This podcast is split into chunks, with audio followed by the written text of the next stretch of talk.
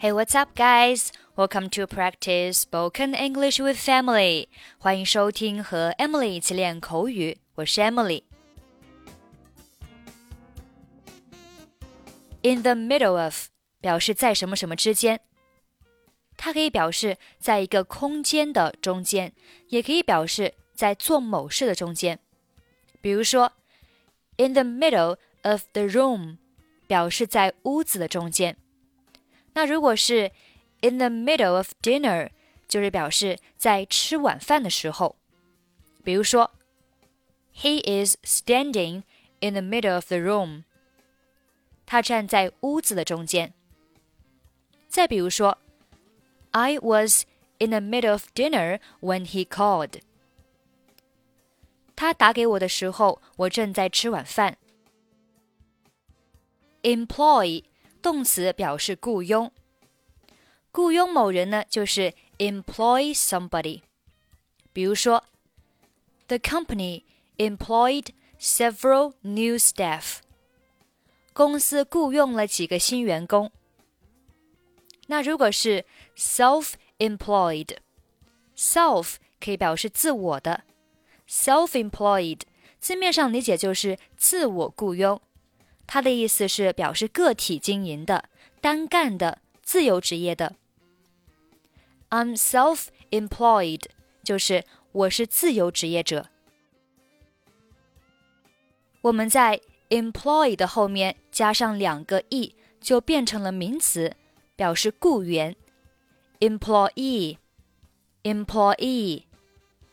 OK，我们来听一下今天的对话。你还好吗？在忙吗？What's up? Are you in the middle of something? 是啊，我正在算这个月我能赚多少钱。Yeah, I'm just working out how much money I've earned this month. 这不是应该由你的公司给你算吗 ？doesn't your company work that out for you? 我现在不在公司上班了。上个月被公司解雇之后，我决定自己干。I don't work for a company anymore. After I got fired last month, I decided to become self-employed. 真的吗？太好了！ 那到现在为止，你干的怎么样了？Really? That's exciting. How do you like it so far? 嗯，我可以想什么时候起床就什么时候起床，想休息的时候也不用征求任何人的同意。Well, I can wake up whenever I want and I don't have to ask anyone's permission to take a break. 听起来不错。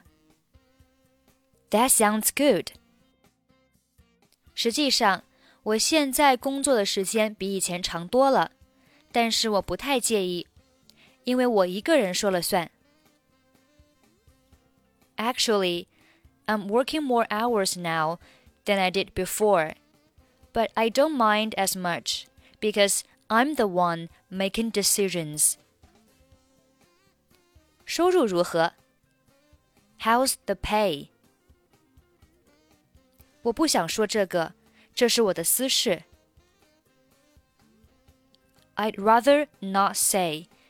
It's kind of a personal thing. What's up? Are you in the middle of something?